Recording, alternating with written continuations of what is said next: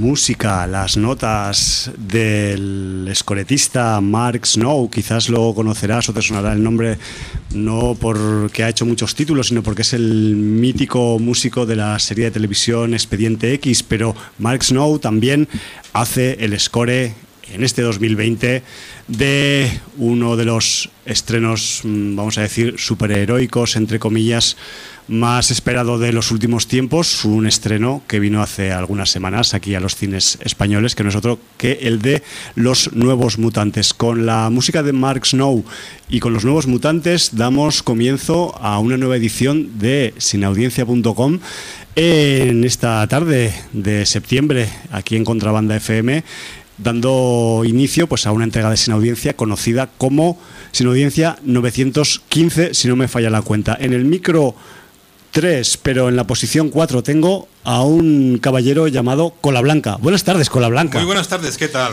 Muy bien, me alegro verte de nuevo por esta urna calorífica. Y si no te importa, antes de continuar hablando contigo, voy a presentar al resto de personas humanas de, que hay en el estudio 1. En el micro 4, pero en la posición 2, con su marca amarilla, tengo a mi compañero Jordi. Buenas tardes, Jordi. Muy buenas tardes. Hoy repartimos a tercios las presentaciones. El que os habla ya sabéis que es Javier Cajún. Muchas veces ni lo digo porque, porque me olvido de que yo mismo existo y estoy hablando delante de un micrófono. Y entre los tres vamos a afrontar esta nueva edición de Sin Audiencia con un montón de contenidos de series, de estrenos que vienen esta semana, de estrenos que vinieron hace poquito de, yo qué sé, de eventos que va a haber recientemente también en, dentro de poco en Barcelona y algunas cosas más que seguro que se me escapan ahora mismo porque no sabéis lo que te baila la cabeza cuando empiezas a presentar un programa de radio en directo. Así que vamos a meterle, si os parece. Sí, programa 915, que es la niña bonita con 900 en la espalda.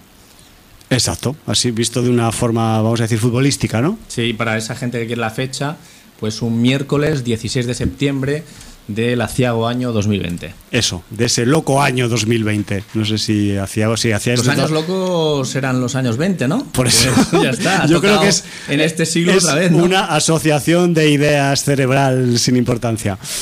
Pues bueno, pues vamos a empezar eh, con la interacción que hemos tenido con la sin audiencia Sí, esta señor. semana y vamos a empezar con una interacción que hemos tenido por Twitter. Eh, el señor eh, Duncan MacLeod, que ahora puedo estar equivocado, pero si no me equivoco es el costillo de Miss Nebel, eh, nos dice, sin audiencia, estoy escuchando el programa de hace tres semanas en que habláis de Jules Verne, eh, Julio Verne. No, no es Stampunk o Stampunk. La razón, el Stampunk es una revisión de la historia victoriana hecha en el tiempo actual, y eso es muy importante. Jules Verne lo que hacía era ciencia ficción en su propia época. Uno de los padres de lo que sería mucho más adelante el steampunk, sin duda, pero no steampunk. Entonces, bueno, esta aclaración nos la hace él. Y bueno, nosotros ya cuando hablamos de steampunk ya dijimos que, Que éramos eh, de un- cyberpunk teníamos algo más de control porque Exacto. habíamos leído bastante, pero de, de steampunk no. y sencillamente, pues eh, yo comenté como, como una idea que hablando con mi hermano me salió de que eh, Julio Verne era el precursor del steampunk. No dije más que eso. Y de alguna manera, pues, eh, si no se puede considerar steampunk porque él realmente estaba en una época victoriana viendo el futuro, pues realmente lo que, lo que sí es es una influencia para toda la gente que después ha hecho género steampunk, eso sin duda. Sí, señor. Luego tenemos eh, mensajes en el libro de visitas, mensajes literarios. Tenemos por ahí a Kouros el Gris, que nos dice, tras las dos magníficas entregas de T Errores, que nos descubrió dentro del monolito, encontré en la plataforma Lectu otra recomendación. Una nueva antología, solo que en vez de relatos de terror, en este caso son relatos cortos de Space Opera. Se llama Dentro de un agujero de gusano y viendo que no era muy complicado publicar, creo que también dentro de un agujero de gusano la comentó Ijontichi, dentro de Monolito, me animé a subir mi único intento literario, cuatro relatos de ciencia ficción inspirados por el maestro Asimov, más un relato de fantasía, englobados bajo el título de Inevitable. Y ha dejado un link para bajarse Inevitable. De hecho, ha dejado link para bajarse Terrores, para bajarse dentro de un agujero de gusano y para bajarse también Inevitable. Recordamos que Lectu es una plataforma que la gente cuelga sus contenidos con sencillamente pago social. Eso Sí, quiere señor. decir que cuando te lo descargas, tú en Twitter, en Facebook, en la red social que quieras, avisas a todos tus contactos que tú lo has descargado. Claro. Y entonces eso sirve para Difundir. difundir la sobre obra. todo. Muy bien. Entonces dice, espero que la sin audiencia se digne a echarles un vistazo a cambio de un simple post. Son poco más de 100 páginas escritas con todo el cariño hace ya muchos años cuando me sentí durante unas semanas inspirado por la musa Clio. Pues ahí queda... Sí, señor. Quedan esos relatos de Cobros el Gris, cuatro de ciencia ficción y uno de fantasía. Inevitable. Y bueno, claro, por eh, mm, haberle mencionado, y Jontichi responde rápidamente. Gracias por leer las antologías, Kouros. Descargados tus relatos, si están influidos por Asimov, seguro que son de calidad. Lo chungo es encontrar tiempo para leerlos porque tengo una acumulación de lecturas comprometidas de las que agobian. Entre el aluvión de novedades literarias que está trayendo septiembre, os quería poner en aviso de una novelita que va a publicar en breve la editorial Pálido Fuego. Se trata de La peste blanca, de Karel Capek. Capek está considerado como el autor que acuñó el término robot y es conocido por La Guerra de las Salamandras, un clásico de la ciencia ficción de culto. En La peste blanca habla de una enfermedad que se extiende por todo el mundo, de la que no hay ni cura ni vacuna y de cómo la humanidad se enfrenta a la situación. ¿Os suena? ¿Verdad? Pues es una distopía que fue escrita en 1937 nada menos. Ahora mismo la novela está en preventa, cuesta menos de 10 euros y no sé cuántos ejemplares saldrán a la venta. Ahí lo dejo. Y en otro orden de cosas, no sé si es que Tenet me pilló recién comido, pero me sorprendió mucho lo mal que está rodada. No sé si alguien lo ha notado, pero me pareció que la película está llena de cortes inconexos que a veces ni siquiera marcan un cambio de escena. Lo dije en coña, pero el día anterior echaban comando de Schwarzenegger en la tele y no encontré gran diferencia en cómo están rodadas ambas. Toma. Creo que si le quitas las escenas de rewind que tiene, la peli es un truñal de los importantes. Abrazos. Bueno, ahí queda esa nota de Pues sí, señor. Muy bien. Señor Nolan nunca deja indiferente. Qué grande. Oye, pues yo que, ya que estamos mentando a Ijon Tichi y, y a sus, sus tentáculos literarios y sus tentáculos en las redes, yo como, como le seguimos adentro del monolito en las redes sociales, también nos hemos dado cuenta de que eh, también Ijon Tichi ha empezado a participar en un nuevo podcast literario Sí, señor. que se llama La Horda, La Horda Podcast. Y yo reconozco que no he tenido tiempo todavía de darle al play, pero quiero hacerme eco de, este, de esta nueva incorporación a la familia podcastística y más con si tiene pues eh, intenciones pues de literarias de las que tiene Jontichi dentro del monolito, ¿no? Sí, ha incorporado a muchos autores en, en dentro del monolito que están escribiendo artículos muy interesantes, por cierto. Sí. Y bueno, pues ahora es una extensión, una ramificación más, pues un podcast literario. Y le damos la bienvenida a la horda, a la podcastfera. Y.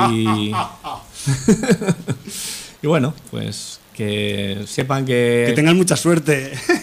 que es un mundo difícil, donde Sí. yo creo que La constancia es la muy- constancia es muy es- cabrona. es vital. Sí. Sí, sí, sí. ¿Dónde están alojados? ¿En alguna página web o en el mismo...? Pues busca, Buscas la Horda Podcast, creo que solo tienen uno publicado de Sí. ¿eh? tiene, si vas a iVox, por ejemplo. perfecto. O en los podcasts de algunas eh, plataformas de estas musicales que también cuelgan podcasts. O en el blog de dentro del monolito seguro que está linkado.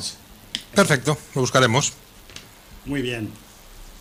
¿Querías dar un repaso de agenda rápido Sí, antes señor. de entrar porque, en materia? Porque en, en estos tiempos tan extraños en los que vivimos, en este, repito, loco año 2020, pues lo de hacer eventos eh, como antes de la época del confitamiento, pues la verdad es que está costando mucho, eh, quitando pues algunos eh, eventos o festivales que, que tienen ya una estructura, pues el resto de eventos pues están todos flotando en el, en el limbo de los posibilismos, pero este próximo sábado, eh, 19 de septiembre, aquí en Barcelona, en el Spy Jovales Bases, va a tener la doceava edición de las proyecciones de nuestros queridos amigos de Cine de Warrior. Cine de Warrior que se ha ido moviendo por diferentes ubicaciones para hacer sus proyecciones de serie B y Z eh, a lo largo de toda la ciudad de Barcelona y este en este septiembre pues recalan en el auditorio de Les Bases y este próximo sábado a partir de las cinco y media de la tarde con entrada gratuita pero con reserva previa de entradas como en cualquier evento que se precie ahora eh, en el mundo público post confinamiento pues podréis disfrutar o padecer un programa doble que además viene avalado por una alianza que ha hecho Cine de Warrior con nuestros otros amigos de Grillos Navajeros. Entonces, juntando grillos navajeros y cine de Warrior, ahí yo qué sé, poco menos que habrá un boquete espacio-temporal o una, una dislocación de- del, del- espacio y el tiempo en el espacio a las bases y vete tú a saber qué saldrá de ahí. En fin, que eh, a partir de las cinco y media de la tarde, que se abren las puertas con, en el, en el espacio a las bases, pues se van a proyectar dos títulos que vienen a ser, pues, por un lado, Undefeatable, que es una película de pifostios, a veces dicen que bien dados, a veces dicen que mal dados, y luego una película turca que se hace llamar Turist Omer Uzday Yolunda, que se traduce al acervo mm, occidental como la versión turca de Star Trek. Madre Ojo, ojo, ojo, cuidado. Así que sepáis que a partir de las cinco y media, mm, primero tendremos eh, la película turca, después Undefeatable o al revés, porque si consultas la web del Spy Les Bases, está en un orden, y si consultas las redes sociales de cine de Warrior, están en el otro. Yo creo que lo hacen para despistar y generar el caos y la destrucción, simplemente con pensar en ello. Y bueno, que sepáis que podéis pasar una tarde de sábado de lo más descacharrante con este programa doble en el que además pues tenemos eh, la unión de las mentes maestras de Grillos Navajeros y Cine de Warrior. Eh, ojalá se acaben las entradas, creo que hoy había todavía. Yo tengo que confesar, ahora que no me escucha nadie, que yo ya tengo la mía, yo he reservado ya una y que, bueno, que ojalá pues iniciativas como esta sigan tirando para adelante y además de forma gratuita con toda la que está cayendo. Simplemente era eso y no siempre vamos a hablar de festivales grandes y de eventos que duran varios días, sino también pues eso, de nuestras queridas proyecciones de barrio, de Warrior, que a veces pues eh, se producen de vez en cuando. Pues muy bien. Dicho queda. Sí, señor. Tenemos algunos tenemos, estrenos, ¿no? tenemos de todo hoy. dime que, tú, Jordi, tú dime qué quieres que, que lo sacamos aquí encima, que tenemos de todo. Bueno, hay, hay Hoy, cinco- hoy- hoy está todo pagado. estrenos de cine 5, en principio. Eh, hay algunos que, bueno, no, no son de nuestro... De nuestra cuerda. Sí, de nuestra cuerda y vamos a pasar un poco por encima. Sí. Luego hay uno curioso, que es eh, la versión de Pinocho hecha en Italia por Matteo Garrone, pero creo que con personas, entre ellos con Federico Lelapio, Roberto Benini, y que se estrena este viernes. Sí, es como el estreno mediático, ¿no? Quizás de la serie. Además llama la atención porque si os acordáis, Matteo Garrone pues, eh, se hizo famoso o muy conocido por la película Gomorra. Claro. Entonces, bueno, pues el registro eh, yo creo que es bastante diferente, pero bueno, ya veremos qué tal es, Es- este Pinocho, esta adaptación, porque... Es desconcertante, Jordi. No, pero es que eh, Pinocho es uno de aquellos cuentos infantiles que a un niño le pueden dar miedo. Claro. De hecho, la mayoría de cuentos infantiles podrían dar O miedo sea, según cómo acordaros de la deriva que toma el personaje de Pinocho cuando conoce a ciertos personajes de la calle. Sí, de la calle Vengo, Sí, Bello. o sea, hay una fusión ahí Pinocho-Oliver Twist. Sí. Y, y en lo que se acaba la- la- el momento Transformer. El momento lección de la vida, ¿no? Sí, que señor. Es, que es una historia muy aleccionadora, muy, muy como de darte con un látigo en la espalda, pobre niño que lee la historia de Yo Pinocho. me acuerdo que vi con mi hermano Pinocho pues bastante pequeñitos y ¿Has, al final has visto tan rápido, has dicho tan rápido, mi hermano Pinocho, No, que deberías haber con mi dejado hermano. espacio. coma Pinocho Vale. cuando éramos bastante pequeñitos y realmente ese final nos, nos produjo inquietud. Es duro, es duro. Sí, sí, o sea, además eh, yo debo decir, no sé si es que el Disney de la época, no el de ahora, era leccionador de la vida, porque yo el primer Disney que recuerdo ver, que además lo vi en cine, en un restreno obviamente, porque la película es mucho más antigua, fue Bambi. Joder. Claro, yo me pegué una hartada de llorar, además en el minuto, Trauma, en el trauma. minuto 5 o 10 de película. Puto trauma. Así Puto has- trauma. Así te has quedado. Eh, y así me he quedado, sí, sí. Y bueno, pues quiero decir que entonces Disney te enseñaba cosas de la vida. En fin. A mí bueno, de la versión Disney me daba más miedo la- el momento ballena que se come a Pinocho. es que, hay, es que hay varios momentos. O sea, es que incluso el momento deseo, taller y... Joder, tiene, tiene todo... Depende a qué edad la veas. Es una historia perversa. Sí, sí. Bueno, a lo mejor Pinocchio. los niños de 7, 8, 9 años de ahora, que evidentemente tienen una sobreinformación por culpa de la tecnología brutal, no hubieran tenido la percepción que teníamos nosotros, pero nosotros que éramos niños muy niños y, y sin ninguna maldad y que vivíamos en un mundo idealizado, pues la hostia era tremenda. Hubo una serie, eh, Francisco, si estuviera aquí diría, hombre, sí, tal, en tal año, tal televisión lo darían, eh, sobre Pinocho, una producción italiana, creo recordar, Claro, es muy que sucia, muy es- sucia, Es todo muy italiano. aquí. muy sucia, muy, muy italiana, y recuerdo que... Era casi un spaghetti western, ¿no? Bueno, no, no, sucia, no, no, eh, demasiado italiana, como llevada muy, muy a- a- Al extremo. al extremo italiano. Y recuerdo que había una, hubo una colección de, de cromos de la editorial Vulcano, que eran como 500 cromos, Una burrada. una burrada. Y recuerdo que era, era la marioneta me encantaba, era muy Jim Hensoniana, Hensoniana, Jim Henson, eso, una marioneta muy bonita. Smithsoniana. Es que ahora me estoy acordando esto, dice el cine italiano sucio y tal. Sí, eh, no, no. que lo hay. Claro. No me acuerdo. eh, no sé qué película era con el Terence Hill y el Bud Spencer que Sí. ellos tenían que ir a cobrar Ah, Pinocho. a- no la protección a las familias eran cobradores de la mafia Sí. y entonces eh, iban a un a casa de una familia tan pobre que tenían a un niño pequeño de dos o tres años en un orinal sentado Pobrecito. y lo llamaban el bombardero y le daban un piñol de oliva, el hueso de la El oliva. huesico. Y entonces el niño lo, lo comía, lo único que comía, lo cagaba en el orinal, y entonces cuando se oía Oh. plong, cogían el huesecico, le pasaban un agua y se lo volvían a meter en la boca. Hostia. Eso en una película O sea, de Terence Hill y Bud Spencer, ahora no recuerdo en cuál. eso implica- Alguien que lo pueda recordar que lo ponga en el libro. Tripla- tripa vacía, pero es, es cruel. Esa, Es cruel al, al extremo, claro. Era cuando se daban cuenta esa, esa. se daban cuenta Terence Hill y Bud Spencer que estaban en el, en el bando equivocado, ¿no? Claro. Que estaban extorsionando a quien no debían. Sí, sí, sí. La En fin, serie se llamaba Las aventuras de Pinocho. Ujú. Es del año- Pinocchio. Es del año, ves, ediciones Vulcano, no me he equivocado. Fíjate qué recuerdos. Y es del año 72. Con lo cual el álbum, el álbum no era mío. Lo compraste en el rastro. No, seguramente heredado de alguna abuela o alguien que vino a casa y dijo, mira, Pinocho para los críos, o algo así. y, y ahora, ahora no sé si, si la escena esta a lo mejor no era una película de Bud Spencer y Terence Hill, porque a lo mejor era de Bud Spencer con Juliano Gemma porque era también Los Ángeles comen judías. Pues vete tú a Pero estoy saber. arriesgando muchísimo, Estás- ¿eh? sí, Que- estás- porque esto estoy tirando de memoria a saco y, Y hay me expertos, puedo, puedo meter la pata. hay a expertos fondo. ahí detrás que te van a decir cuál es No te seguro. metas en terreno, en terreno Hallenbeck, por favor. Pero bueno, De tirar de memoria. bueno, en Hallenbeck no sé si era mucho de Terence Hill y Bud Spencer, pero Sí, yo creo que sí. Por eso me quiere. Bueno, porque, bueno. le- porque porque se identifica con Bud Spencer, ¿no? porque le recuerdo a.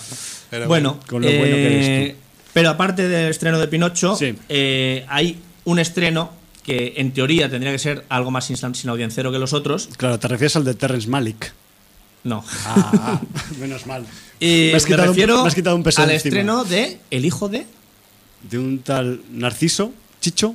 sí, un tal Alejandro Ibáñez, y es un thriller que se llama Urbú. Urubú. Sí, señor. y creo que tú has tenido la oportunidad de verlo. He tenido la oportunidad de ir al pase de prensa, además en la sala Zumzeig, que es una sala cooperativa que hay entre la Plaza España y el Metro Tarragona, Sans Estació, en esa parte de calle Béjar y por ahí. Es pequeñica esa. Es sala, pequeñica y es como muy acogedora. Es como decir, hostia, si, algún- si alguna vez tengo un cine en casa, será Mm. ese. Rollo Zumzeig. Y no sé, como todo con maderica o bien cuidado. Me refiero que es, es un cine austero, pero efectivo. Y además, pues buen sonido, una pantalla admirable, no como la del monitor de ordenador de mi casa. Y joder, pues que, pude por fin pues ver una película en Zumzeig y fue, fue este, este Urubú de Alejandro Ibáñez que pues es hijo de Narciso Ibáñez Serrador, descansa en paz y que, y que antes pues de explicar de qué va Urubú, primero me voy a poner un poco rollo Félix Rodríguez de la Fuente y voy a explicar que es un urubú. Luego hablaremos de la película Urubú, pero Urubú primero hay que decir que es, que es un ave, un ave americana de que mm, se distribuye desde el sur de América casi hasta, hasta la frontera con Canadá, prácticamente de Estados Unidos con Canadá, y es un ave de rapiña, es un ave que come pues animales muertos, ¿vale?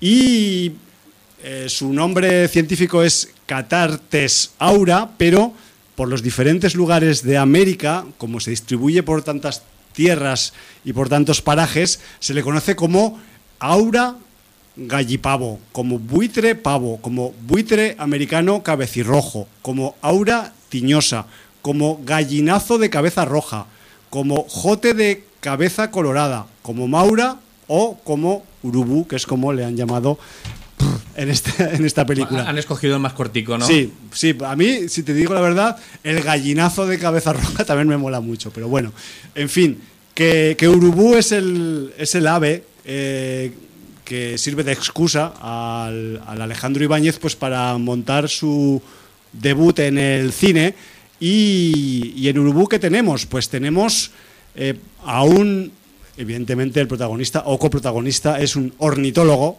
que eh, decide cambiar de aires, se muda al Amazonas y acepta el encargo, junto a su esposa e hija, de eh, buscar y de fotografiar, de ser el primero en fotografiar un urubú que no viene en la Wikipedia, que es el urubú albino, que se supone que si los urubús normalmente son como de plumaje negro y cabeza sin plumas rojas, tiro los buitres, pero en rojo, pues hay un urubú que tiene la cabeza blanca. Y entonces, pues Tomás decide que para darle un giro a su vida lo mejor es irse a buscar un, urubú albino y así de paso pues quizás por un lado arregla el distanciamiento casi irreparable que hay con su señora pareja, su señora esposa, que cuya cuyo emparejamiento pues está bastante tocado y por otro lado también acercarse un poco a su hija preadolescente al que está pues prácticamente pues mm, todo el tiempo absorta con los aparatos electrónicos y no sé si las redes sociales o simplemente las series y los videojuegos y que también pues adolece un poco de, cuidados eh, paternofiliales y que también es una cuenta pendiente para Tomás. ¿no? Pues con, con esta idea eh, Tomás se marcha ahí, se, se mete en medio del Amazonas, se busca una choza, además tiene un profesor de zoología español que le ayuda en la zona y tal, y que, y que pues les ayuda un poco con la logística, y una vez en medio de la selva, en medio de la zona donde quizás pues puede que existan ejemplares vivos de urubú albino, pues resulta que mmm, su hija de un día para otro desaparece de la cabaña que han alquilado como base de operaciones, ¿vale? La selva, ya sabemos, y más en el Amazonas, esconde misterios y además algunos de ellos tienen que ver con historias y con matices que no son de este mundo, o sí, o vete tú a saber, y a partir del momento de la, de la desaparición de la hija de Tomás, pues ese intento de cambio de vida que tenía este señor ornitólogo y fotógrafo, pues se tornará en una especie de pesadilla. Y le pongo ahí tres puntos suspensivos a la, a la sinopsis. ¿no? Eso es lo que nos cuenta un poco aproximadamente la película Urubú, en la que tenemos un reparto que mm, no tiene muchos personajes, más allá de mm, bastantes... Eh, extras y figurantes brasileños. La verdad es que la película ha ha estado, yo creo que prácticamente rodada toda en Brasil y eso es uno de sus puntos a favor. Pero en el reparto tenemos a gente que quizás por un lado nos pueda sonar un poco más, por un lado un poco menos, pero encabezando el reparto tenemos a Carlos Urrutia, que es un actor, creo recordar, que aquí en España pues más bien ha hecho cosas de televisión. Yo lo tengo un poco perdido en un limbo de, de caras, pero entiendo que tiene un currículum bastante amplio con series desde hace mucho tiempo. Luego también tenemos a la, creo que es brasilera, Clarice Alves, que hace de la señora pareja de, del fotógrafo. Y luego tenemos a ya un veterano, José Carabias, que es un, un actor español de bastante registro de Luis Ricardo cantidubi en, entre otras cosas sí. Bueno, pero, a ver podrá ser mucha la, la, voz de Hugo también. También. Pele Petirroja acuérdate de sí pero quiero decir hablarme hablarme de Luis Carabias por favor de José Carabias el, el papá gitano de, sí, señor. de Cruz y Raya sí, de, señor, el mudo. Pero, sí pero para nosotros siempre será el monstruo de Sanchestein. Bueno, eso es para tu generación, para la mía es Pepe. Tú, tú eres un asqueroso. ¿Cómo se llamaba? Pepe Pinchadiscos. Pepe Pinchadiscos. perdona, No, Horacio, Horacio, Horacio. ¿Cómo se Horacio. llama? Es que- perdona no me lo digas a mí que- pinchadiscos le vas a hablar a- favor. al Hum, hombre. Coño, vale, pues eso, Horacio. pues eh, el Horacio Pinchadiscos. Sisplau. Entonces, el, el ratón, ¿cómo se llamaba? El ratón. El de las orejas. ¿Pepe Soplillos o algo así? No me acuerdo. Bueno, da igual, pero sí es verdad que el señor Carabias se ha especializado en poner voces a muchos personajes en la franja de la producción infantil de Sí. la televisión en España, vamos a decir. Entre- es, es un, un actor de, de- de tamaño reducido. Sí, aparte es pequeñico. Está ya mayor, aquí es un. Ya es, pues, él sale como el, como el profesor de zoología que acoge al, al fotógrafo ornitólogo que viene a Brasil. Prefiero que él es el que está ya viviendo en Brasil y les ayuda un poco con, con la logística. Y también es un hombre que quizás pues os puede sonar porque también hacía muchos sketches en el 1, 2, 3. Que quizás viene por ahí también el vínculo Sí, con, con la padre- familia Ibáñez. de- y de ahí que quizás haya podido pues eh, ser un motivo para que, que el señor Carabias esté en, la, en, en el reparto de la película.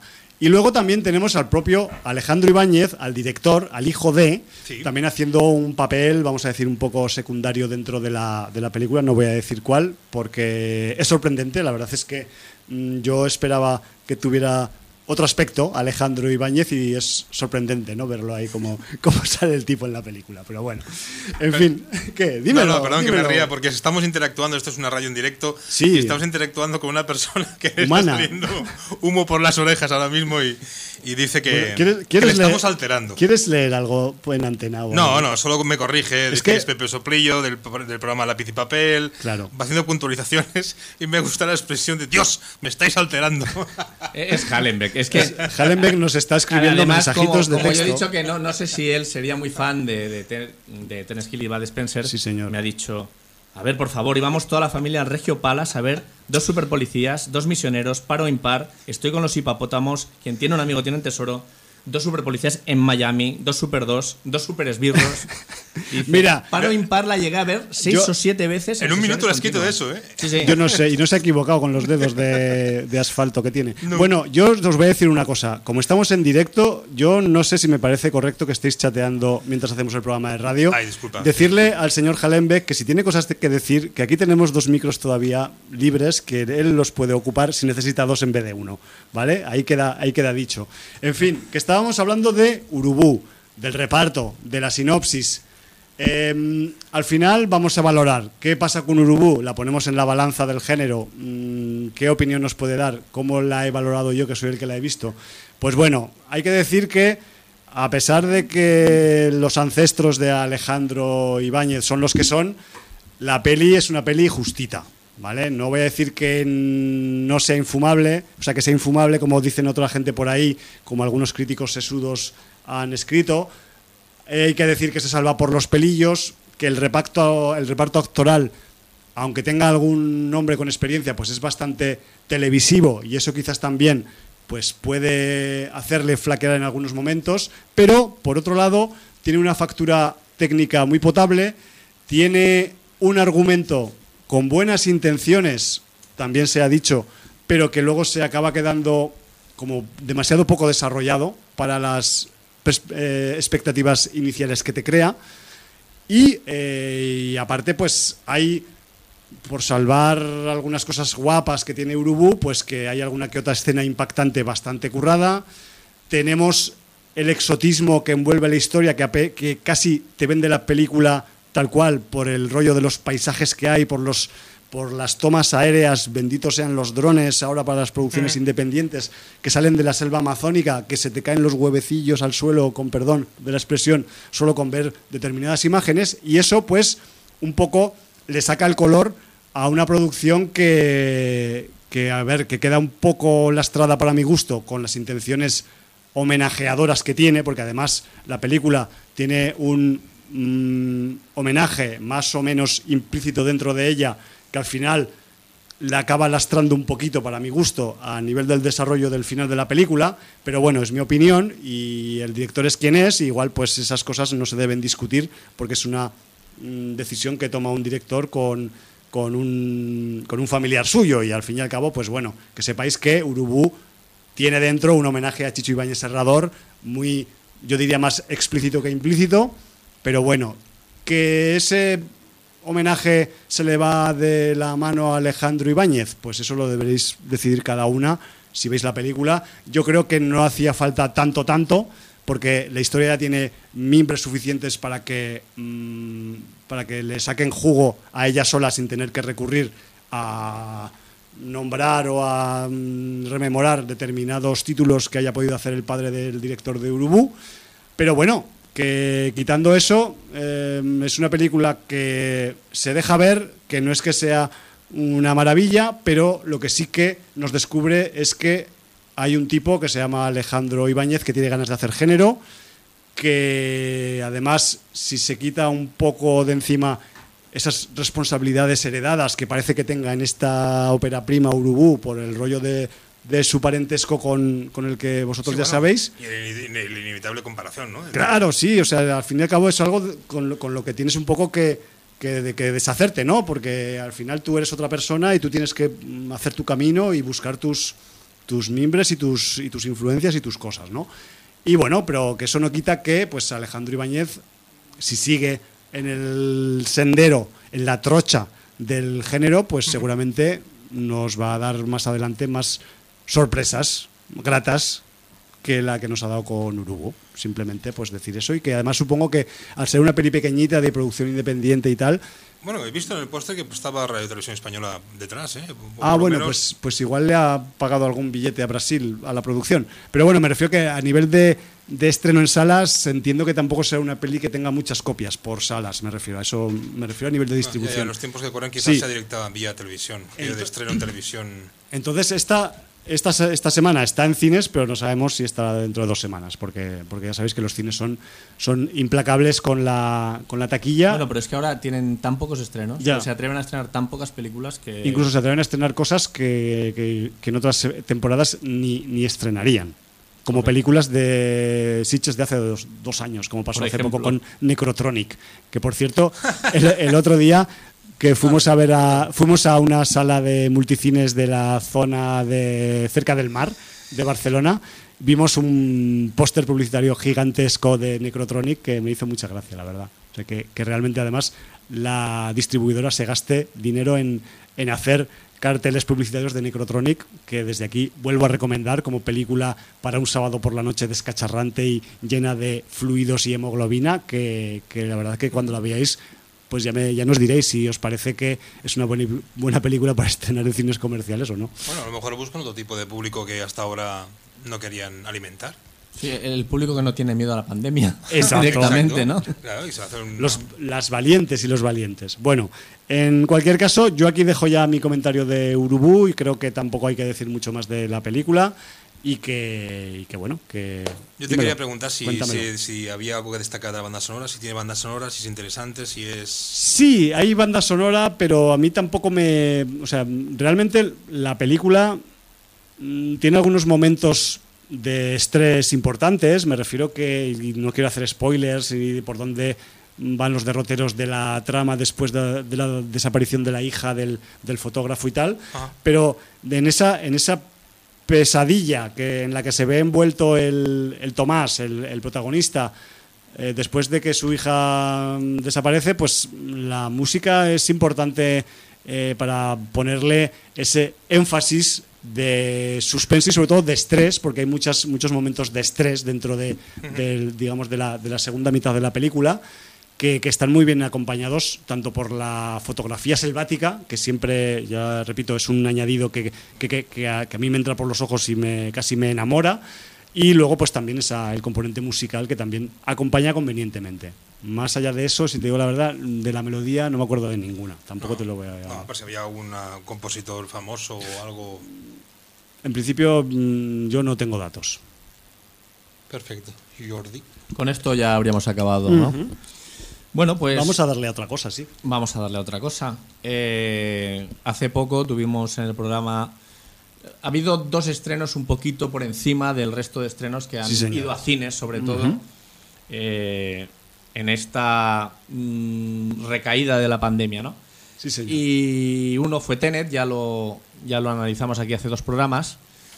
Y el otro que estaba pendiente, pues eran esos nuevos mutantes, ¿no? Que además estrenaron la misma semana. Es curioso que, que luego con, Con otras Petty. semanas que han sido muy regulares, ya no han tenido nada, han tenido que recurrir a festivales de hace uno o dos años, porque no había nada que estrenar, que precisamente las dos películas más gordas, de Majors y tal, se estrenen el mismo fin de semana. Bueno, en este caso se estrenaron un miércoles, pero bueno, en la misma semana. Ahí está. Y entonces, bueno, pues eh, aquí los dos agraciados señores que tengo a mi lado decidieron ir este sábado. Pero agraciado tú, ¿eh? que eres el que se encuentran los amuletos de la suerte. Bueno, esto. ya te diré. Guay. Si dan suerte o no. Eh, bueno, pues eh, decidieron este sábado pasado ir a ver estos nuevos mutantes. Sí. Porque además mm, son dos personas versadas en los cómics de mutantes. Y, y por eso pues tenían una sólida base en la cual eh, basar las impresiones sobre la película. Sí, además, pues ya sabéis, esos nuevos mutantes que venían de manos de Josh Boone, que a priori pues era un tipo que no que no había hecho género, sí que tenía experiencia en tratamiento adolescente, en tratamiento de la cuestión de la idiosincrasia adolescente, pero no del género, ¿no? Entonces, aparte, mmm, esta película pues se ha visto, mmm, vamos a decir, alterada eh, movida en sus estrenos eh, en varias ocasiones. Eh, le ha pasado por encima la absorción de 20th Century Fox por parte de Marvel Disney. Me refiero que también, aparte, ha vivido a lo largo de su proceso de gestación éxitos de películas en las que el componente adolescente y el suspense barra terror han tenido mucho éxito, como es en la tele un poco salvando muchas diferencias, ¿eh? Stranger Things uh -huh. y, por otro lado, en los cines, por ejemplo, It, por decir algo, ¿no?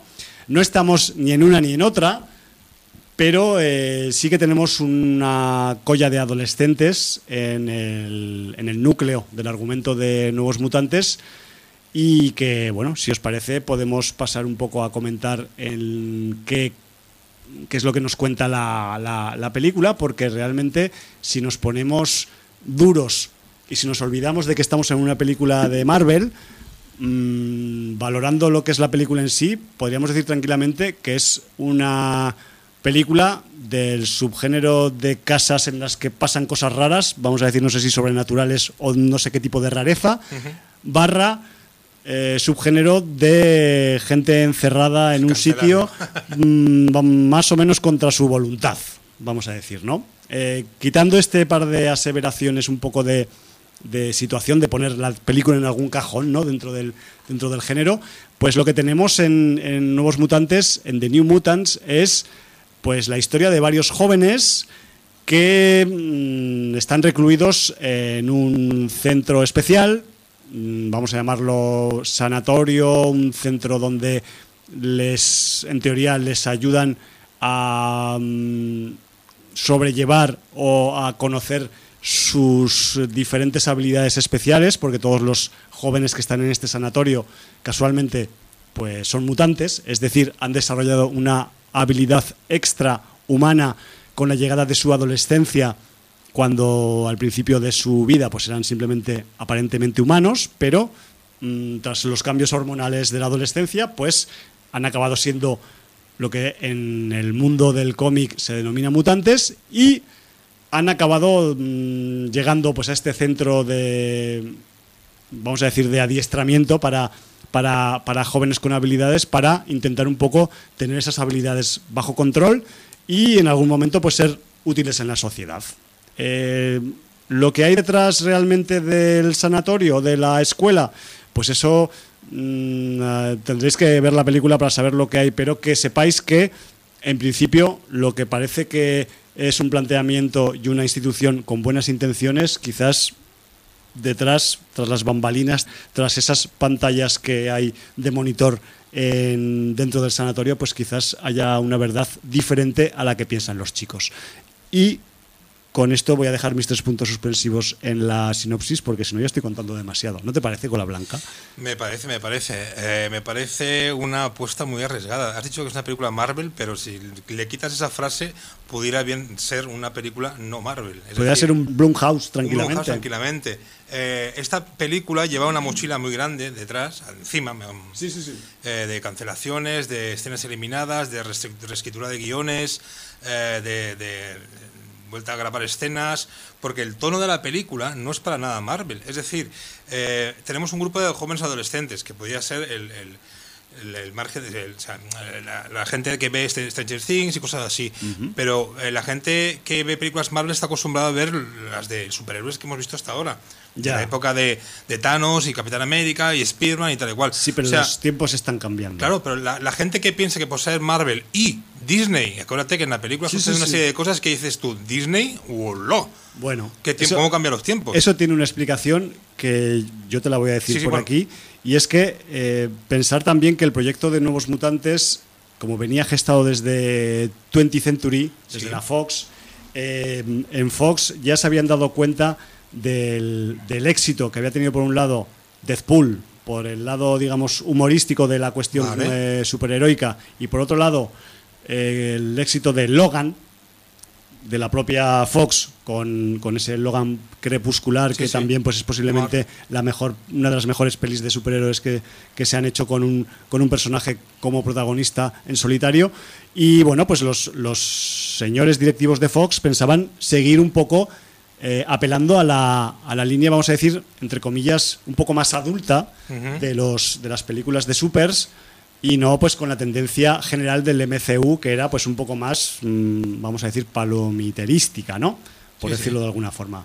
Y es una realidad Em, series como The Boys en las que se mete en cintura el papel del concepto superheroico estándar y se le da le- se le pega la voltereta más salvaje que se le ha dado nunca pues eso también eh, pues esta serie está siendo éxito de audiencia. Me refiero que, que, que acaba habiendo una, una parte de digamos de, de público que, que, quiere que- quiere estos que se gire hacia ese lado ¿no? Se han dado cuenta que Claro. hay un público potencial y que las novelas gráficas de los años 70 y 80, de, por ejemplo, de Marvel, de tono oscuro, Sí, y ojalá de aquí ya vayamos a Morbius y de Morbius ya vayamos a películas de villanos y nos metamos en películas de solo malos, que es lo, que, lo, lo más sucoso que hay en, estoy deseoso Eh, eh, hay un mercado potencial y, y ven que ya no hay ya no hay ese miedo a decir, uff, si hacemos una serie solo para de, de 16 para arriba, uff, no, no, el público y no". lo que es más importante, no humor película, muy buenos guiones ya en el cómic. O sea, que si quieres coger incluso Sí, y, claro. y fusilar los estrellas, cómics, estrellas del cómic, como de la mano que hablaremos ahora de, Sí. de Bill Sienk- Sienkiewicz y de Chris Eh, Claremont como sí, guionista. Sienkiewicz en el dibujo y, Claremont, Claremont en los guiones. Sí, que fueron un poco los que lanzaron la, la serie de, de cómics, de comic books de, de New Mutants en su momento cuando nació a expensas de la Patrulla X original, Sí. porque vamos, no sé si todo el mundo está al tanto, pero en más allá de lo que hemos hablado del argumento de, de New Mutants, de New Mutants en el en los cómics nacen como, vamos a decir, el brazo adolescente juvenil de la Patrulla X. Y a partir de ahí, pues vamos a decir que ellos funcionan, al menos en los cómics, como una cantera de, de equipo para los hermanos mayores en la Patrulla X. Es que la Patrulla X, mm, recordemos que al principio son, son adolescentes. Claro, ellos, ellos empiezan también como Vale, adolescentes. es, una, es que la, la etapa ya de, de los X-Men, de la Patrulla X, ya han llegado a una etapa de semi-adultez. De porque- solidez, sí. solidez, Y ya es- hay, eh, eh, hay que dar paso a nuevas generaciones.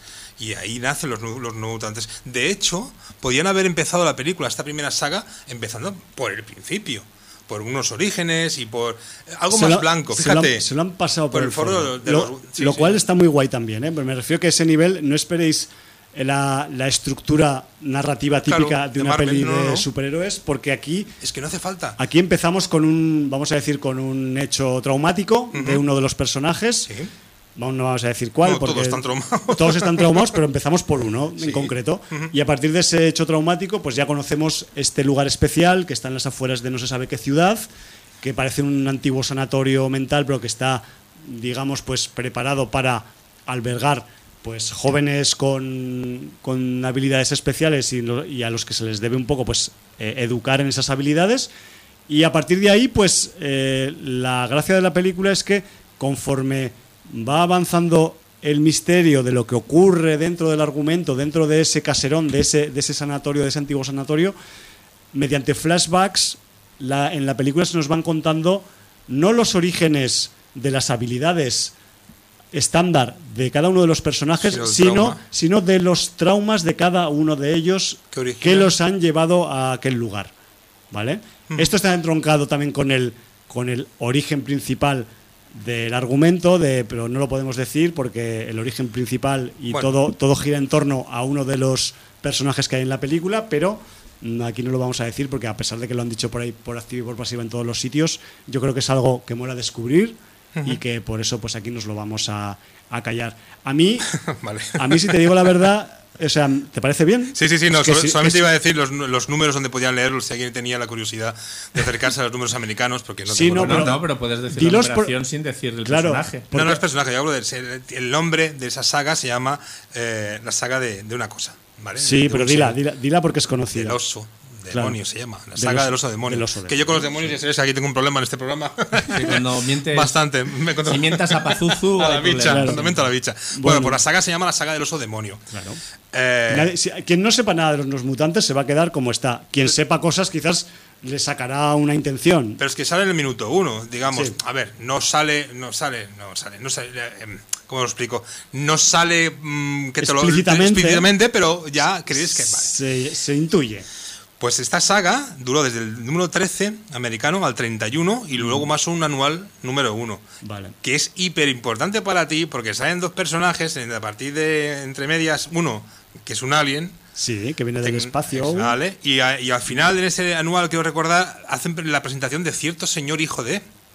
Que tú has visto la serie, las dos temporadas. Sí, que además único- viene de una. Eh, de realidad, sí, señor. de otro lugar. Pues ahí. imagínate, es importante esa etapa del Sí. oso demonio, lo que origina en, en total. Total, y además que, que- que vamos a decir que el, que el tratamiento que en esa época se da a los cómics de los New Mutants es, con- sobre todo con el, con el diseño, con el trazo del, del Bill Sienkiewicz, pues es bastante dark. O sea, mm, no sé si existía el concepto emo en ese punto de los años 80, pero los nuevos mutantes eran bastante emo, eran mutantes emo porque estaban con todo su rollo adolescente y todas sus dudas y todas sus hormonas y toda su y aparte la habilidad mutante encima, pues ya era eso como el, acabose, ¿no? Para un adolescente. Entonces eso se, acaba viendo reflejado también en, en la línea de, de los cómics. A ver, no estaban los emos, pero estaban los siniestros, yo me acuerdo. Ya está. Claro, yo era, yo era no, de no, los pero, heavies pero- y entonces... no, no, pero él, él- él lo dice porque hasta ese momento en todas las series Mm. mayoritarias de Marvel, el colorido, el trazo, eh, era un, un estándar, todo era igual, ¿vale? Y que a, a raíz de Claremont con el Sienkiewicz, el trazo cambia y el tono cambia y las historias cambian, el guion cambia, es un cambio muy bruto. Sí, pero quiero decir que ya en los 80, sobre todo hacia finales de los Sí. 80, Sí. ya apareció el, el- el movimiento, el movimiento siniestro en cuanto a música, moda gótica, A estética, eh, sí. gente que seguía de Cure, gente que seguía de Page Mod, gente, entonces que, que no parece que los hemos han descubierto aquí, Ya. no, que antes Todo- que los todo tiene hemos un un ancestro. todo, todo tiene un, un- incluso tú No. has tenido en tu época una estética siniestro gótica o no, señor Ramstein. ¿Hola? ¿Qué? ¿Yo? No, no, Esta- por estábamos hablando de los nuevos mutantes, perdonen. O sea, quiero decir que, claro, eh, sí que es verdad que los 80 eran unos años pues alegres, coloridos, de cardados y hombreras, sí.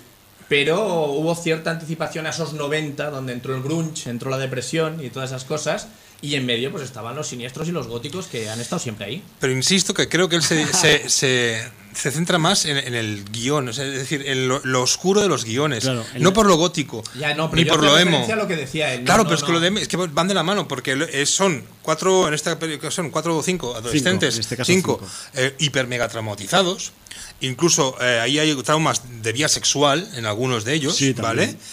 Con lo cual, eso ya no es emo. Es decir, eh, esa oscuridad es porque el tratamiento que del guion y de las historias son más, bueno, pueden ser verídicas, o sea, más, más presentes, que no, no Más realistas, Más sí. realistas, gracias, el término es realista.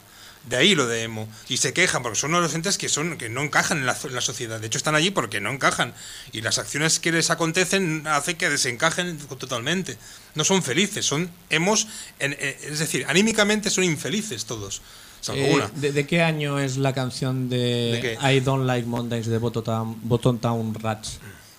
Mm, Pues eh, Porque sería, sería perfectamente una nueva mutante esta chica. ¿S- ¿Sabes de qué va la canción? pues eh, po- la, la- la- la que no me gusta los monos. Sí, sí, Sí. la, que- sí. Pues Podría- un hecho real. sí, la sí, chica que se le gira la cabeza y Podría se va serlo, a ¿no? clase y se carga. ¿Por qué lo haces yo 70 y... podría, podría serlo tranquilamente, yo no sé, la, o sea, ahí me pierdo. No, yo diría que era más de los 80, era Bob Geldof, ¿no? Con su grupo.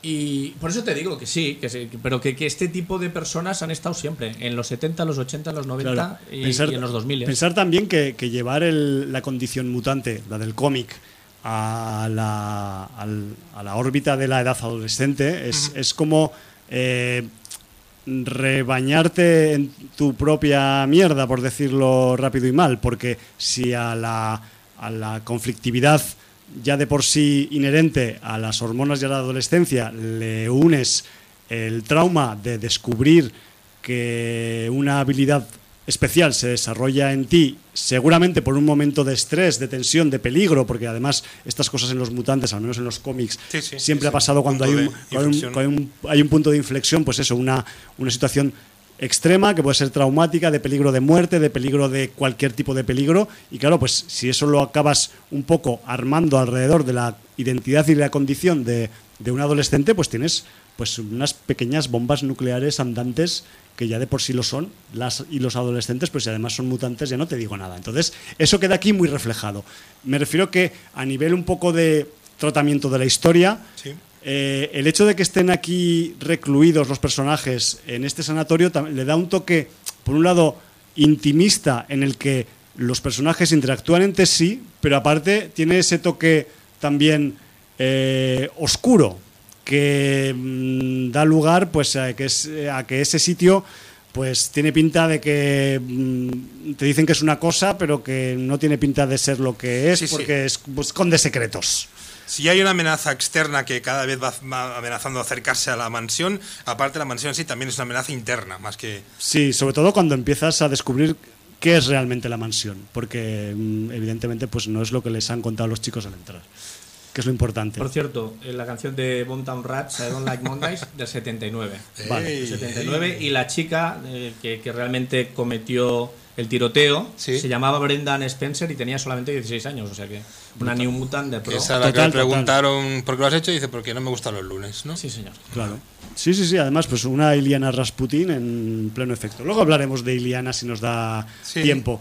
Yo además, eh, Emilio, Jordi, yo tenía un miedo, tenía varios miedos, como, Ah, lo- como, pues, los, perso- como los personajes de, de la película, y pensaba que también, eh, pues un poco, eh, haciéndome un poco pues eh, partícipe del argumento y parafraseando el argumento, pensaba que también mis miedos iban a salir a flote sobre la película a lo largo de la película. Claro, Pero no fue así. Y os voy a contar cuáles eran mis miedos, porque más allá de que yo esperaba una peli más o menos estándar, que no lo es a nivel de, de estructura y de narración y de forma de presentar, pues luego también yo, mm, sabiendo en qué saga comiquera estaba basada la trama y sabiendo que salían personajes como Wolf's Rain, eh, Loba Venenosa, luego hablaremos de ella también, en la película, pues yo tenía sobre todo muchos miedos al respecto de las cuestiones técnicas, de las cuestiones del CGI, de los efectos digitales, de las transformaciones y de estos rollos que, que siempre,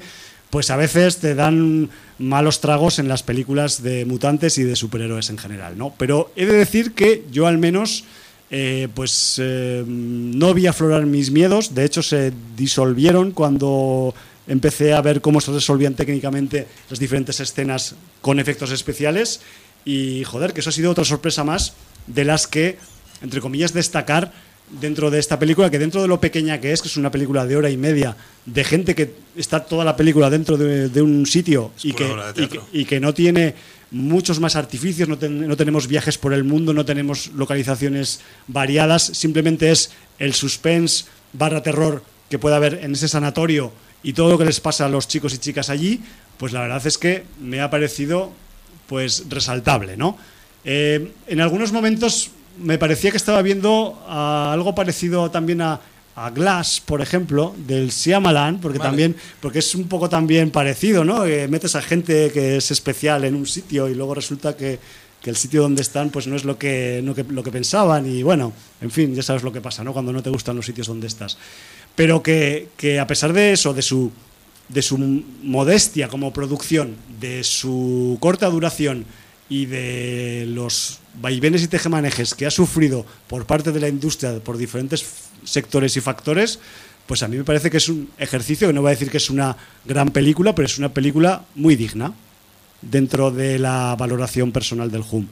Y ¿Se podía haber hecho mucho más? ¿Se podía haber esperado mucho más de esta peli? Pues por supuesto, yo me quedé, o sea, a mí sinceramente, o sea, es la típica peli que te queda la sensación de que, hostia, acabo de ver el piloto de la serie.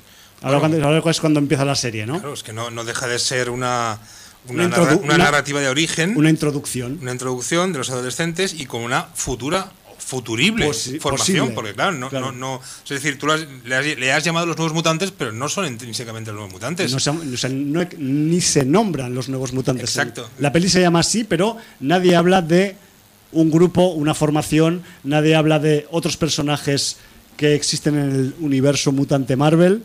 Claro. y no hay ningún referente, ningún cameo, ningún Eso tipo está bien. Yo solo que, me- que- que sí. queda, queda, queda todo como ahí muy aislado en su propia, digamos, en su propia condición y eso también para según Ah. quién puede ser un factor en contra, porque si algo mola de las pelis de este tipo es que son pues corales que se interrelacionan. Lo que pasa que vamos a ser sinceros, Emilio, con la Blanca, Dígame. hay un detallito que emparenta la película, Hay pero, muchos, pero pero bueno. uno en especial, que es pues el... eh, No sé si decirlo, pero Lo hay, que rodea. sí, hay un detalle que emparenta Claro. a esta película con X-Men Apocalipsis, que la emparenta con Logan y que es un nombre de una, vamos a decir, empresa que aparece en un determinado momento en la película. Entonces ya sabéis que las empresas a veces, pues sus, mm, vamos a decir, sus eh, dinámicas eh, corporativas y empresariales, pues tienen muchas caras y muchas facetas. Y algunas de las facetas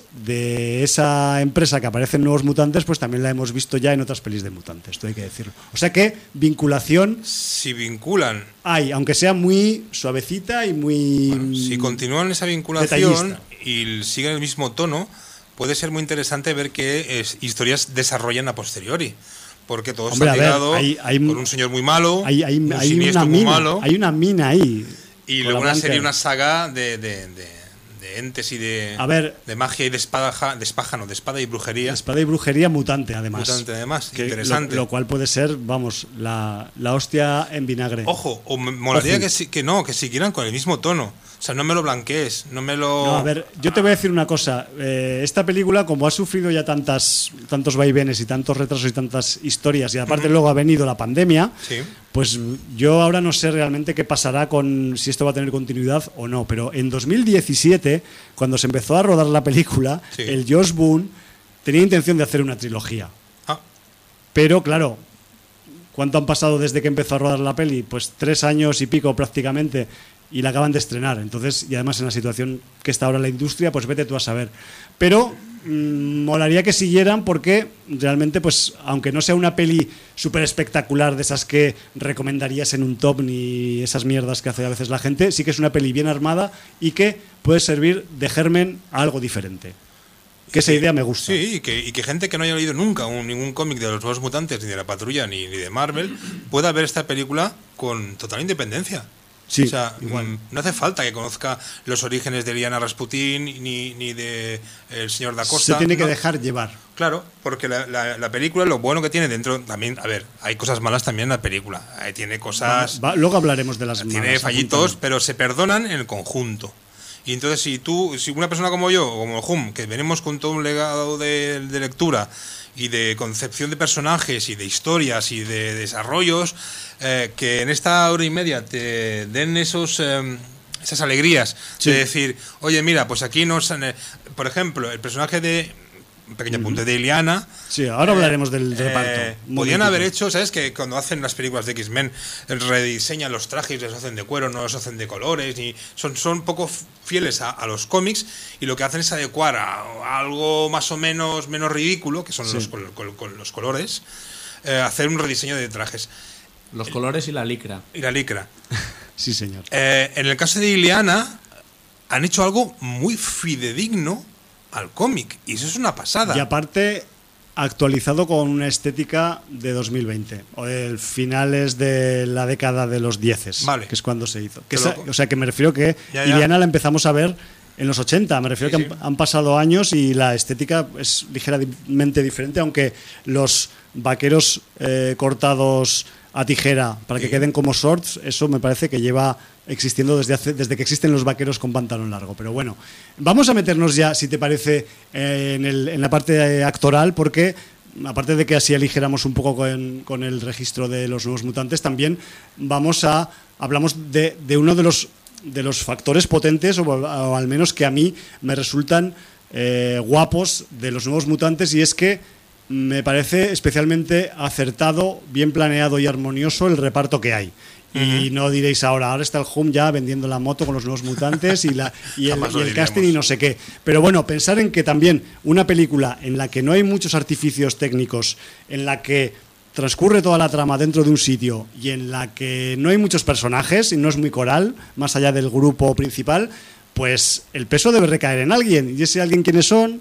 Los actores y las actrices. Y en este caso yo creo que eh, reciben el peso con agrado y además lo sacan adelante con, con, buen, con buen pulso. Eh, yo no sé, a ver, a mí me parece, evidentemente por pura estética, por, por cómo me entra por los ojos, por, por el recuerdo que tengo de ella en, en los cómics, pero a mí Anya Taylor Joy me parece que está espectacular en su papel de Iliana Rasputin y además es el personaje que más te deja con ganas de más de toda la película con diferencia. O sea, cuando saca lo que tiene que sacar Iliana Rasputin cuando se convierte en Magic, aunque aquí nadie nombra a Magic tampoco, Magic no. No. existe todavía, pero que sepáis que Iliana Rasputin en los cómics tiene, vamos a decir, una doble vertiente. Aparte de ser una joven de origen ruso de pelo largo rubio, pues aparte pues tiene determinados conocimientos arcanos que la convierten en, vamos a decir, dueña y señora de un lugar que no está en esta realidad. Y de ese lugar saca y metes cosas y, y seres, ¿vale? Entonces, de las pocas veces que Iliana saca a pasear su habilidad, pues la peli es una fiesta, por Sí, lo sí, menos sí. para mí. Eso no quita que también, pues el resto de personajes, aunque sea menos espectacular su habilidad o sea menos vistoso a nivel mm, de pantalla, a nivel de efectista, también cumplen con su papel. O sea, entiendo que, por ejemplo, pues para, para el, chico que han cogido para el papel de Sam Gurti, para, para Bola de Cañón, ¿no? Que, que mm, han cambiado un poco la estética y Sam Gurti en los, en los cómics pues llevaba el pelo cortado, pelo corto a cepillo, un poco militar y aquí pues lo han, lo han acondicionado un poco, yo lo llamo estilo joven Daryl, estilo de Walking Dead, ¿no? sí, pues pero el tío viene de Kentucky, pues es, un, es un joven de pueblo de Kentucky con su pelo lacio chafao debajo de la gorra, ¿no? Me refiero que... Pero, pero también está muy, muy lograda, tiene autenticidad la, la estética que le dan. Luego, el personaje de Roberto da Costa, el que luego será Mancha Solar, pues igual os puede chirriar un poco en la película, porque este, este personaje, que es brasileño de origen en los cómics y, que est- y que está interpretado por un brasileño llamado Henry Zaga, Bueno. que también pues un poco le da ese porte latino que tiene el personaje en los cómics, pues que sepáis que eh, si os choca y os chirría por pijo y por rico, eh, en los cómics chirriaba lo mismo. Me refiero que a ese nivel, si os da asco Roberto da Costa en la película, es que os tiene que dar asco. Me refiero que, que a ese nivel está también muy, muy bien conseguido el paralelismo con el cómic. Dime, dime. No, no, y la, la- la evolución visual de, de- de sus poderes también está muy bien tratada. Claro. Porque, porque la primera vez que vemos eh, mm, cómo está en la primera fase, Sí. eh, yo pensé, ¿qué me dices? No me, no, no me hagas esto. ¿Vale? Y luego entendí que la- para ser la mancha oscura tienes que ser magmático primero. O sea, el- Claro, el- mancha solar, la, llama. la- la- la- la evolución. Y Sí. a mí me encantó. No, no, no bueno, puedo y, esconderlo. y luego tenemos, pues, eh, que, a mí es quizás quien, quien más me ha sorprendido, por, quizás por eh, ser eh, quizás el nombre que menos conocía de todo el reparto, Ajá. Blue Hunt, que es la actriz que interpreta a Danny Munster en, en la película, es una joven en la ficción de origen indígena norteamericano, creo que Cheyenne o algo así, y también la propia actriz Blue Hunt es, de origen indígena norteamericano. Me refiero que a ese nivel también han buscado una estética que puede cuadrar con el origen del personaje en el cómic. Y además, esta chavala, Blue Hunt, hay que decir que es su primer largo, no había hecho más que algunas cosas de tele y la chavala lleva mucho peso del argumento, o sea, todos lo llevan, los cinco en el, en el, en el reparto, pero esta quizás mm, más por razones argumentales Bueno, a me- y, a- y lo aguanta bien, me Claro, refiero, a para, no- med- para a no tener mucha que todas las experiencia. neuras de cada uno se van, se van confluyendo en un solo punto. Sí, de porque- la, dime, dime. Porque además eso que si vamos a decir que si la Iliana ya hemos contado los- las habilidades que tiene, Sangurti, bola de cañón, es un tipo que puede, pues eso, eh, salir despedido a gran velocidad y que puede eh, puede impactar con cualquier objeto y, y alterarlo y, y- y atravesarlo por su, dure- por su dureza y por su velocidad. Es un proyectil humano al fin y al cabo. Roberto da Costa es un tipo que, que es un tipo caliente, es latino, es caliente, es tan caliente que- que- que puede quemar todo lo que tiene alrededor, ¿no? Por si no controla su, su- su factor calorífico. Eh, Danny Munster es la, la chica que interpreta Blue Hunt y este, este personaje pues tiene la habilidad de, mm, vamos a decir, un poco onírica o vamos, un poco también bruj- brujeril de, de coger los miedos de la gente y hacerlos realidad, lo cual es algo que quizás pues puede servir, es un poco it esto, ¿eh? pero un que poco sepáis- It, un poco Freddy Krueger, un poco eso. Candyman, lo que tú quieras. Ahí está, pero que me refiero que, que son influencias múltiples que acaban un poco condensándose en el papel, en el personaje de Danny Munster. Y luego nos falta hablar de la quinta. Perdón, antes de la quinta, porque es una habilidad involuntaria, es decir, la Eh, las habilidades mutantes siempre vienen No, me, refiero a que hasta que no, hasta que se resuelve la película y puede llegar o no, eso no se sabe, quien la vea, quien quiera verla que la vea. Igual vas a decir demasiado, controlar- ¿eh? No, este me refiero sobre el control de las habilidades de la Claro. protagonista. Sí. Es decir, que todas esas pesadillas de, de- de- de todos está influenciado por ella, En parte. en parte. Pero porque ella no sabe controlar su poder. Luego, cuando una vez en el futuro pueda llegar a controlar su poder y esa habilidad mental, ya lo utilizará con, con otros propósitos. En el futuro, el poder, de, el poder de Danny Munster es bastante duro también y puede ser demoledor. en Ella, un pero que, que se ven todos eh, eh, eh, accidentalmente metidos en, en su propio problema, en su propio problema astral. Eh, es decir, su Estás, trauma- hablando, estás hablando demasiado, Vale, creo. vale. Vale, eso. Bueno, pero sí, que, es, que, el, que el papel de Danny Mustar es, es vital en el, Vale. en el argumento de, de los nuevos mutantes. Nos falta la quinta, Pelirroja escocesa. una pelirroja escocesa con acentaco dentro de la película también, Sí, señor. excelentemente interpretado por nuestra querida Macy Williams. Eh, para mi gusto, eh, Rain, pues eh, oye, Rain está guay, pero yo qué sé, eh, dentro del peso que hay en la historia de los cinco adolescentes, pues para mi gusto, igual es que porque estamos mal acostumbrados a ver a Arya Stark en otras lides y tal, pero me sabe a poco, me sabe, ella está como ahí como de detrás, en segunda fila y un poco tiene sus momentos Bueno, eh, protagonistas, pero realmente eh, para mi gusto se le saca poco partido.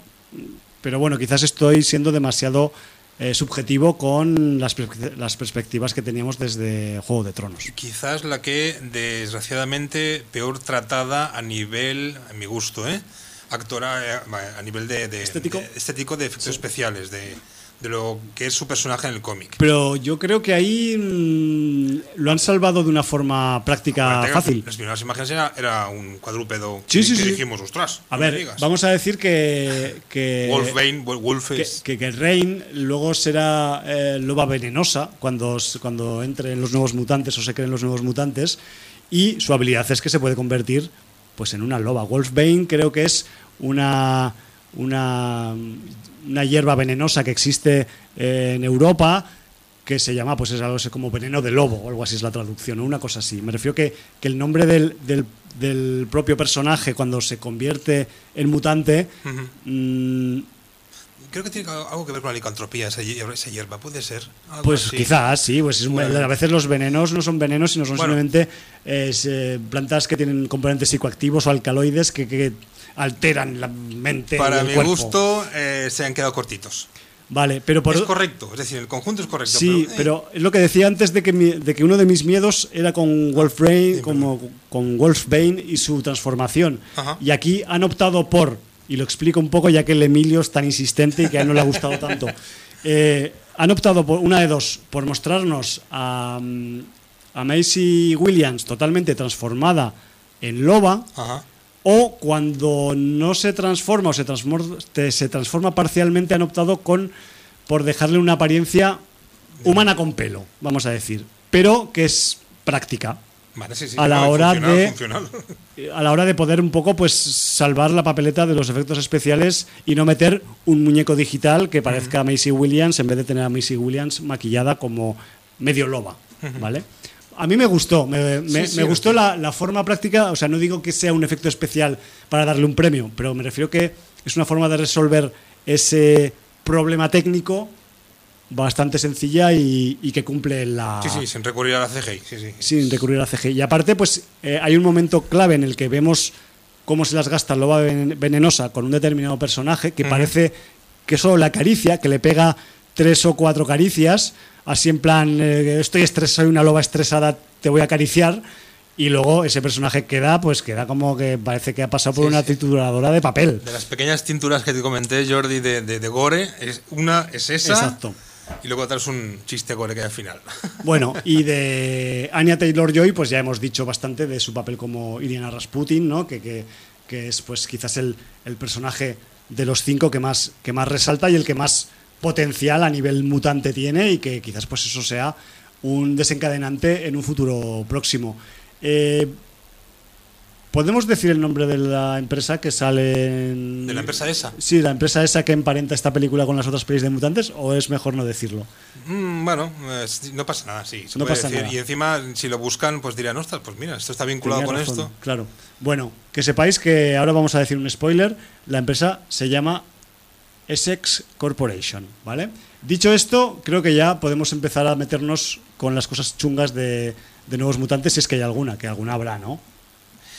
Bueno, mi gusto es que hay cosas muy inconexas en cuanto. En, eh, no voy a hacer spoilers, voy a ser muy genérico. Vamos a intentarlo. Eh, es decir, metes a cinco adolescentes en un. no un caserón. Es que aquello es un, un complejo. de- Claro, es- es un sanatorio, militar, es un sanatorio. sanatorio. De 50.000 pisos, o sea, y que haya solo una mentora, una sola persona. digamos que las instalaciones de este lugar adolecen de vigilancia. De, personal. A esa época de pandemia no hay nadie. Sí, es un poco como que, vale, hay cámaras que les vigilan y, Sí. y sensores que les miran la temperatura por si se alteran y les pasan cosas de esa- por las habilidades que tienen y tal. Pero claro, a nivel, digamos, logístico, está la doctora Reyes, Reyes era, ¿no? Sí. Y no sé si había alguien, un cocinero, también se, Bueno, se de cocinan hecho, el ellos. señor ¿eh? Acosta se pasa media película fregando platos. Hombre, ya le va bien, porque ese tío viene de alta cuna que, que trabaja ya, un ya. poco. Pero fregando platos quiere decir que comen, hay cocinero y hay cocinas. Pero bueno, se, se echa un poquito en falta una seguridad. Sí, un poco una, una estructura un poco más de, de lugar de investigación y desarrollo típico de una película quizás de. ¿vale? Si no de quieres este gente de seguridad, señores con batas blancas, Sí, dando vueltas. científicos o- o gente que mide la temperatura con termómetros o no sé. Porque claro, Estás hay- muy hay- callado, Jordi. hay- no, porque est- están, bueno, porque no la he visto, entonces os dejo hablar a vosotros. Pero lo que está claro es que eh, ¿cuál es el fin de tenerlos ahí encerrados? ¿Estudiarlos? Estudiarlos y Pues- ayu- y, ayudarles a sobrellevar sus habilidades para que sirvan en un futuro próximo en algo útil.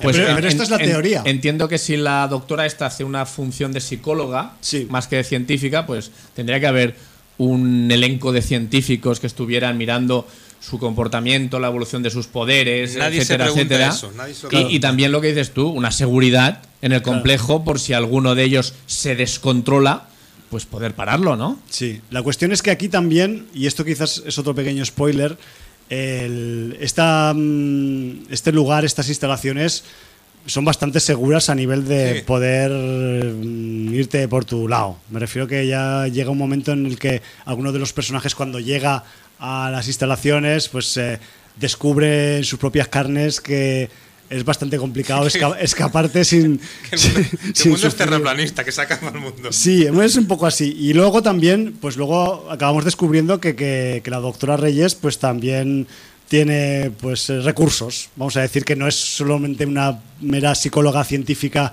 de apoyo moral a los chavales, sino que también pues tiene skills debajo de la bata. Mm. Lo Eso- cual eso también, sí que es un puto spoiler. Bueno, A ver, hemos, eh, hemos dicho que tiene mm, trucos. Ya, ya, ya, vale. Bueno, es que quizás eso mm, explica el que no haya mucha guardia, mucha No, pero si- vigilancia. Si, sois vosotros los que habéis dicho que habéis echado de menos científicos y seguridad, coño. Bueno, sí que Pero, pero- pero estamos O diciendo sea, la parte mala de la película. Primero decís una cosa y luego lo justificáis. Bien, Claro, esto está totalmente. bien. Bueno, aparte de eso, ¿qué más podemos decir en contra de los nuevos mutantes?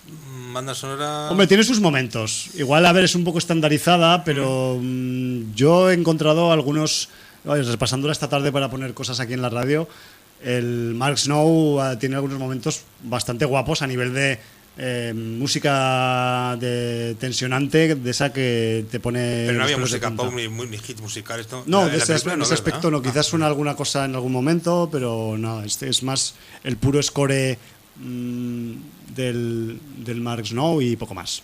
Pues yo no creo en más crítica que eso, ¿eh? que lo que hemos dicho. Sí, simplemente vamos a decir que también hay un, hay un cameo de voz, Sí, señor. pero que, que lo descubra la gente, ¿no? También, que si no decimos demasiadas cosas. Sí, que nos quedamos hasta el final para verlo. Eh, eh, no, a ver, señores, esto no es el, el MCU, no hay, no hay escena post créditos, no Sí. os quedéis. Si os queréis si os quedar, queréis os quedar para escuchar la música y para ver ese pequeño huevo de Pascua, digamos, ¿no? Es un Eh, huevo de Pascua. Porque te dice, tal persona pone voz a tal cosa, o tal cosas, o tal personas, ¿vale? Tal- y sí, dices tú, tal ser. Tal ser, y dices, coño, qué curioso. Y bueno, insisto, como primer paso para ab- abrir eh, eh, mm, camino para las puerta, películas a- de- de- del universo Marvel o ya de DC, me da igual, coño, al terror y sin, sin tapujos. Sin tapujos me refiero a que haya gore, no muy bestia, pero que haya, si hay una muerte, tiene que ser una muerte, si por, por una lanza, una lanza, si un navajazo, un navajazo. Exacto. Eh, que si hay atracción mm, interespacial, interespecie, me da igual, que, no, que, que tenga el fluya, valor, que fluya. no y sobre todo que si tienes un elenco brutal de malos en el universo Marvel, utilízalos y no me utilices, es decir, los primeros malos, por ejemplo, de, de- de los nuevos mutantes, antes de la etapa de Sienkiewicz, Sí. eran, mm, me he apuntado aquí, Víbora, la Víbora, el Samurái de Plata, Selene, los Infernales, que son los grupos eh, de, la- los jóvenes que están en la escuela de Las juventudes del, del Fuego Infernal. Vale. Claro. O sea, de, muy- de, poca chicha. Claro, Poca- porque, de- porque querían empezar metiéndoles poca caña. Pero claro, llegó Chris Claremont y dijo, no, no, no, estos también hay que meterles caña, que si no luego no crecen bien. Hay que darles tute Vale. para que desarrollen las habilidades.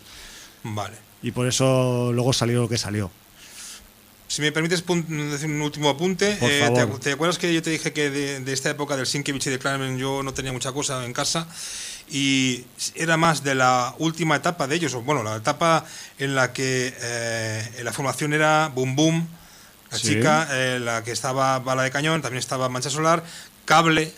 Warlock, Ya habría llegado cable. Cable, Warlock, Wolfsbane y Rictor, que era el de los terremotos, que es la, en la etapa de Genosha. Dijimos eh, Claro. Inferno, pero yo lo recuerdo más por la etapa de Genosha. Claro, y Genosha la- es noventas también Y la ya. miniserie eh, Ángeles Caídos, que Vale. salían ellos en protagonistas, eran los protagonistas absolutos. Muy bien. Pues que sepáis que aquí también, pues eh, Nuevos Mutantes en formato cómic empezaron a publicarse en la época Forum. Sí, señor. que más o menos coincidió con su nacimiento en los USA. Todo hay que decir que aquí no tuvieron el mismo éxito que tuvieron sus hermanos mayores y que con el paso de los años pues acabar- acabaron haciendo publicaciones extrañas de, con la serie. Sobre todo con la formación de- emparentándola con otras, con otras Doctor series Extraño, Marvel ajá. y haciendo historias mm, raras hasta que pues la Hasta cancelaron. cable, hasta que apareció cable y lo revolucionó todo. Sí, y podemos decir qué pasó en el universo mutante cuando apareció cable. Pues dilo. Pues que se formó X-Force, ¿no? y que quizás en X-Force se reciclaron algunos de los antiguos miembros de Nuevos Mutantes. Es, es algo histórico, ¿eh? Sí, Tampoco sí, estamos sí, haciendo spoilers. Con esto creo que mm, le hemos dedicado unos minutillos ya de suficientes, ¿no? A Nuevos Mutantes, ¿cómo lo veis? ¿O os queda algún apunte dentro de vuestras chuletas mm, papeles? El apunte es que tú has dicho X-Force, pero yo te diría que X-Factor en el 86, También, sí, por favor. que fueron, es la emancipación de los de la patrulla X de, de su mentor y ellos en solitario, Sí. incluso con cambio de, de indumentaria, característica, X-Factor, donde luego entraría eh, el hermano de, de Scott Summers, eh, Havok. Havok, y cosas así. Caos o Havok. ¿Vale? Que hubo una serie pequeñita que se llamaba Los Power Pack, que eran los hermanos Power con Franklin Richards, que era, era de aire totalmente de, de- de estilo infantil, Sí, sí, era toda, total. del 84, y, y- y ya está. eh, Es, es lo que salieron, en esa época está ese grupo de, ese grupo de, de superhéroes para todos los estilos, es decir, es como si hubieran puesto para adolescentes eh, New Mutants y para críos eh, los, el Power Pack, Pack. Y luego para los, los conformistas de Marvel o los continuistas, pues X Factor. Pues sí, un poco de ese rollo. Pues hasta aquí llegamos con el material que hemos traído de Nuevos Mutantes. La verdad es que, pues, ved la película, contarnos qué os parece y yo qué sé, en lo que nos queda de programa, que no es demasiado, pero nos puede caber, no sé si alguna serie alguna otra película que tengamos por ahí pendiente, pero algo nos cabe. ¿Nos cabe hablar de la mid-season de Territorio Lovecraft? Por ejemplo. Pues si quieres le damos. Le damos a, un poco al... Hasta el capítulo 5. Al Lovecraft Country. Que es lo que, lo que hay estrenado. Que, que va pues con su semana a semana, ya ha llegado a su Ecuador. Tenemos cinco capítulos como, vamos a decir, no como cinco soles, sino como cinco eclipses, eh, en los que cada, cada uno de ellos pues, pues nos va contando cositas pues muy, muy diferentes y todas ellas hilvanadas por, vamos a decir, por, una, por un argumento general, pero con un registros muy diferentes, ¿no? Porque Sí. después de haber visto el capítulo 1 y 2, que parecía que iban como con una historia como muy definida y como muy relacionada, luego a partir del capítulo 2 mm, nos hemos dado cuenta que el tono de la serie es este bien distinto, ¿no? Que, que aparte, digamos, de, de la investigación que comienza en el capítulo 1, el desarrollo, vamos a decir, argumental o conceptual que tiene cada capítulo, se va para un lado y para otro del fantaterror sin ningún tipo de complejos, además. A ver, el, el problema yo creo que es el título de la serie. O sea, sobre todo los fans de Lovecraft esperaban algo realmente muy Lovecraftiano, Muy purista. muy purista, decir, y la serie no lo es. La, serie ya desde el primer capítulo deja claro que los protagonistas, eh, aparte de que es un grupo afroamericano en tiempos de racismo, Sí. lo cual marca absolutamente la trayectoria de, de- de la serie, Totalmente. porque es, eh, es el argumento principal y además te demuestra todo el rato que el ser humano es el peor de los monstruos, o sea que eso sí, es sí, sí, patente. está muy claro. Eh, ya los protagonistas dejan claro de que ellos están fascinados por la literatura pulp y de terror Sí. en general. O sea, desde un clásico como el Drácula de, de Bram, Stoker, a novelas pulp, a John Carter, a, a Lovecraft, evidentemente, pero con, con una mezcla. Entonces la serie eh, aprovecha pues para tocar palos variados. O Sí, sea, mm, toca territorios Lovecraftianos, pero sin hacer spoiler, voy a decir que aparecen criaturas que se alimentan de sangre, aparecen criaturas que habitan en el mar, aparece tema de casas encantadas, aparece... Bueno, no, no quiero dar más pistas, pero que aparece bastante riqueza de Sí. elementos sobrenaturales y monstruos, por llamarlos de una manera eh, global, Sí. eh, del más diverso tipo. Sí, no, y aparte el tratamiento que hablamos diferente de cada capítulo, pues si, si, por ejemplo en el, en el capítulo 1 tenemos una, vamos a decir, una road movie con tintes fantásticos, en el capítulo 2 tenemos una historia que puede ser de sectas y de sacrificios humanos, por De- decirlo de, de alguna forma, más que de de sectas, logias, al fin y al cabo pues igual es una derivación ¿no? de una cosa de la otra. En el capítulo 3 tenemos una historia de mm, típica casa encantada con ocupa sobrenatural, por decirlo de alguna forma. Sí, señor. El capítulo 4 tenemos una historia de aventuras rollo arqueológicas, que podría ser un Indiana Sí, Jones. tiene, tiene mucha reminiscencia. en cierta indie. manera. Sí, sí, es así. Y en el capítulo 5, pues mm, no sé cómo decirlo, para mí es la bomba el capítulo 5, sé que sé que es una opinión muy subjetiva porque es controvertido el capítulo 5 por muchas razones, pero a mí me parece que es una especie de capítulo con aroma en su base a un capítulo de otra serie que podría ser The Twilight Zone o algún tipo de mm, serie así en la que pues un personaje ve cumplidos determinados deseos y debe valorar el precio que tiene el cumplimiento de esos deseos, ¿no? Que es una que es un argumento muy muy muy de este tipo de serie, pero dentro de este argumento general de eh, estos personajes que conocemos en el capítulo 1 que van buscando lo que está pasando con su familia y con esos ancestros que parece que tienen, que tienen pues algo que ver con elementos arcanos y sobrenaturales que no se sabe cuáles son todavía, pero que andan en ello. Yo, si me permites una definición Sí. sobre el capítulo 5, te diría que efectivamente es una mezcla de un relato de,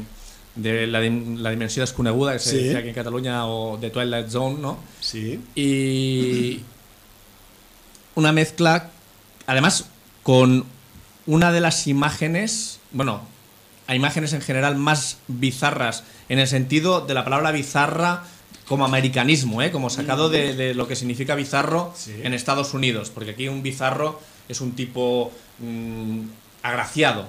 Es, es la definición del diccionario. En cambio, yo me refiero que creo que no lo recoge la RAE, pero sí el María Moliner. Bizarro como, como extraño, como raro, Sí, sí, como weird, ¿no?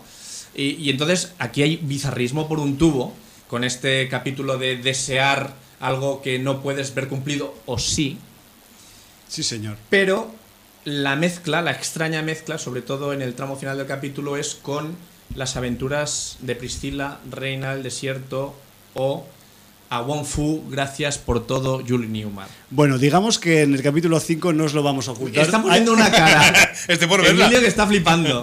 Hay un No, no, homenaje. es, ¿eh? que, es que es así, ¿eh? O sea, puede parecer una exageración, No. pero bueno, que diga Javi si No, Jordi una tiene razón. o no. En todos los sentidos, el capítulo 5 tiene muchas cosas eh, interesantes, extrañas, in- inéditas, pero también, como tú muy bien dices, pues tiene un homenaje gay, tiene un homenaje que, mm, digamos, ensalza la posible comunidad gay que habría en el East Side de Chicago en el año 55. Bueno, o sea, eh, ha ensalzado durante cuatro capítulos la diversidad racial y entonces en el capítulo 5, además de Sí. ensalzar la diversidad raci- eh, racial, ensalza la diversidad sexual. Sí, digamos que es una especie de alegato homenaje. No sabemos si va a tener consecuencias argumentales o no, o es un, Hombre, pe- o es a- un pegote. a- apun- Eso- Apunta que al menos con uno de los personajes va a tener una consecuencia Sí. importante. ¿eh? Yo- y, y más después de yo me temo que sí. un hecho luctuoso del cual él es artífice al final del capítulo 4. Sí, señor. que además provoca la reacción de otro de los protagonistas que un tercer protagonista no entiende en el momento. Sí, señor.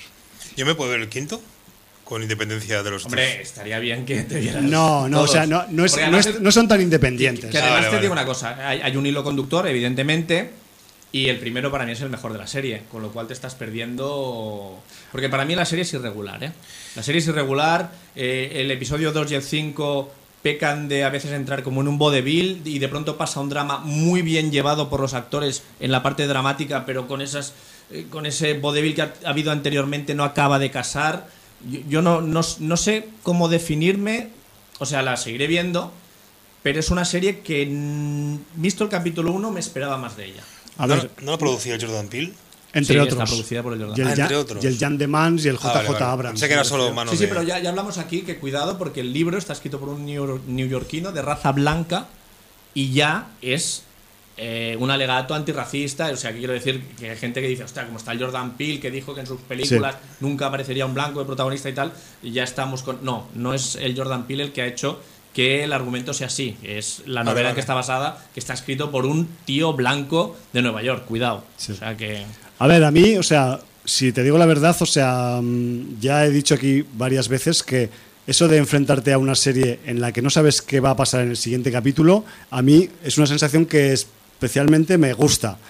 Eh, Evidentemente, si pasaran cosas que no sabes que van a pasar para mal o para el aburrimiento, pues quizás hablaría en otros términos, pero claro, yo entiendo que sí que es una serie irregular en cuanto a registros de cada capítulo, porque son lo que hablamos, cada capítulo tiene una orientación temática aparte de la orientación, digamos, general, pero esas orientaciones diversas a mí me están dando mucho entretenimiento. De hecho, cada vez que acabo un capítulo digo, hostia, eh, el que había visto, lo que había visto en el 4 ya, mm, no pensaba que se superaría en el 5. Y va el 5 y te pega una voltereta por donde no pensabas que, que volvería, ¿no? Y yo qué sé, también hay que decir que es una serie HBO, no vamos a ocultar, a pesar de que se llama Lovecraft Country la serie, en esta serie se folla mucho. Mucho, hay sexo por un tubo. y comparado con otras series de corte, vamos a decir, fantaterror o del estilo, pues realmente pues eh, eh, hay que decir que no tiene tapujos a la hora de, mm, pues eso, sobre todo, a ver, no, no tenemos una escena explícita de sexo gay entre hombres como en American Gods, Pero sí frontal. pero, pero se acerca. Hombre, eso es un- Se acerca, si- hay un- si hay ser una- explícita, es bastante gráfica. Sí, en el capítulo 5 hay un momento cariñoso, muy cariñoso, la verdad. Y ¿No? Y un momento eh, de la trama que he llamado yo bizarra, Sí. un momento sado bizarro también, también, contundente, ¿eh? también, y todo lo que tiene que ver con el personaje de Ruby, ¿eh? Ruby, que es la, para quien, quien Es la hermana. identifique en la serie, es la hermana cantante de Leticia, de la Leti, que es esa, es, es una, pues eso, la hermana mayor, que es así un poco más grandota que ella y que realmente pues es una mujer exuberante, que tiene un vozarrón que además canta ella en los capítulos también, que es otra de las cosas que hay que destacar en, en cada uno de los capítulos, que además alguien dirá, Buah, pero es que le hacen que cante ahí y está metido con calzador. No, ella frecuenta pues un bar de, de- en el que se hacen conciertos del- de su barrio y bueno, pues la tía pues poco menos que le hacen cantar cada capítulo, que es una constante, pero mola porque la tía canta que flipas. Pues bueno, que sepáis que en el personaje de Ruby se concentran una serie de factores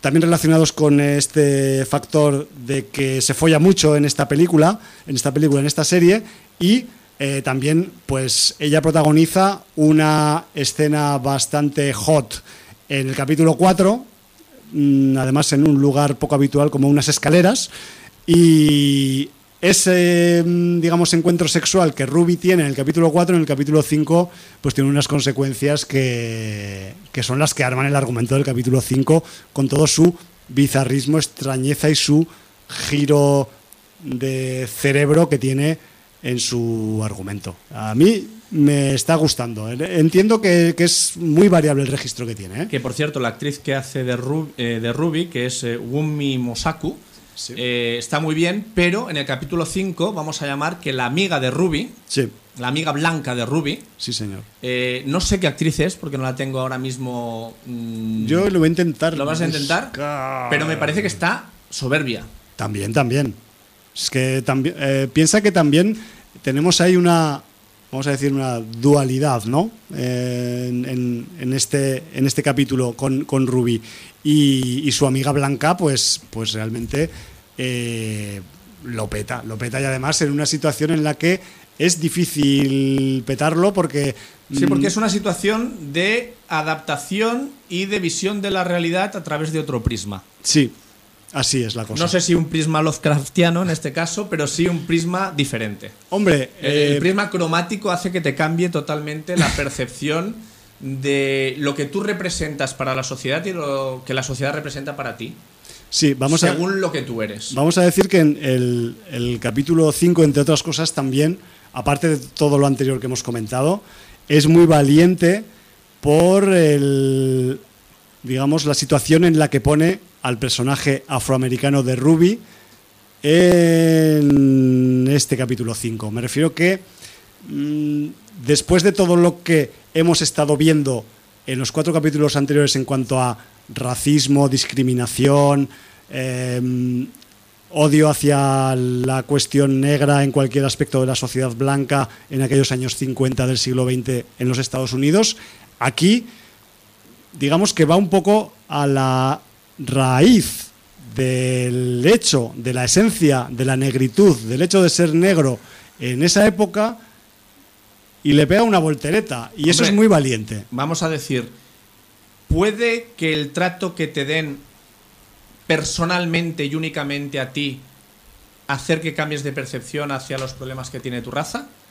Y esto también entraría Es en un juego que flipas. en un tema muy en boga en los 80 y en los 90 con el tema de los policías negros que hacían maltrato racista a negros. Acuérdate También, en supuesto. Compton, Por en ejemplo. ese tipo de, de películas que tratan el tema racial y toda la, la viralidad que tuvieron en, en esos años. Y que claro, que eran los acomodados del sistema que se habían vendido y que renegaban de su propia raza eh, para hacer... A cambio de una mejora. A cambio de una mejora en, en su estatus social. Sí, sí, sí, sí. Pues todo eso se, También- también sale, se sí, sí. condensa en el capítulo 5 de, de Lovecraft Country, lo cual pues lo convierte también, eh, vamos a decir que no, evidentemente no es tan pepino a nivel de conjunto como el capítulo 1, pero sí que lo hace un capítulo muy especial, muy diferente a los otros cuatro. La verdad es que sí. Eh, Y los efectos especiales, Sí, sobre todo en el 5. O sea, muy habían pepino. tenido algún bajoncillo. En el primero están muy bien, luego hay algunos efectos especiales irregulares, pero en el 5 vuelven a estar a mucho nivel. sí, porque tienen que ver con personajes mm, de cerca, con maquillaje, con... Sí, sí, sí. y están, Y están conseguidos. Están muy currados. Pero hemos de decir que si tuviéramos aquí al Doctor Extraño, Sí. nos echaría una mano con el tema del tiempo, pero como no lo tenemos, Ya. estamos sobrepasando nuestro, nuestra temporalidad. Sí, digamos que estamos viviendo temporalmente por encima de De, nuestras de prestado, posibilidades. estamos viviendo de Sí, prestado. Así Sí, sí, que, sí, sí, así- sintiéndolo mucho, así vamos es- a tener así que. es, Jordi, y espero que os ha- concluir. que os haya quedado- Quedándonos muchas cosas en el tintero, Sí, además. ¿eh? y que os haya quedado claro que independientemente de lo que podamos opinar del Lovecraft Country, sí que es, pues, al- vamos a decir que es una serie original, cuanto menos, Diferente, sí. y que no juega con parámetros que juegan la mayoría, vamos a decirlo así. Prometo verme, me la voy a ver. Para poder Además, yo- yo, discutirla. yo te digo una cosa. Claro. Solo porque es una serie que sé que está molestando a una parte de gente que no tolera mm, a la gente de otras razas, pues ya por eso mm, mis dieces. Pues mm, que vayan los míos también con los tuyos. Así que... Y, eh, y si encima añadimos que a esa misma gente les molesta también la gente con una sexualidad diferente a la suya, Sí, no. o a la que ellos consideran normal, entre comillas, Claro. Otros dieces. O más. la, o la mera sexualidad en sí misma. En sí misma. Porque es que también hay que a quien le molesta la pura sexualidad, aunque sea heterosexual. Así que por esas dos ramas ya tienen dieces a punta pala. Exacto, así que si tenéis un poco así como de curiosidad, inquietud a nivel de contenidos, Lovecraft Country puede ser una serie que quizás os parezca interesante. Ya nos contaréis qué, nos va, qué os va pareciendo si le hinquéis al diente. Nos tenemos que marchar. ¿Con qué música? Lo siento mucho yo también, ¿eh? por irme, porque también... Oye, muchas gracias, me lo Tengo, to- muy bien, ¿eh? tengo todas las ganas de hablar del mundo y nos tenemos que marchar. Nos vamos con más, con más Mark Snow. Y si antes estábamos viendo, o sea, al principio de la película, escuchando un track que se titulaba Fighting Back, que nos ponía los pelitos un poco de punta, pues ahora vamos a escuchar a otro tema que también te pone los pelitos de punta dentro de la banda sonora de New Mutants, que es Smiling Man. Emilio Blanca ya sabe a lo que me refiero con lo de Smiling Man. El hombre sonriente mm, a veces no sonríe para hacerte un favor o para hacerte a ti la gracia. Así que con este tema de Mark Snow y de New Mutants nos marchamos hasta la semana que viene. Valar Morgulis. Motherfuckers. Mutantes.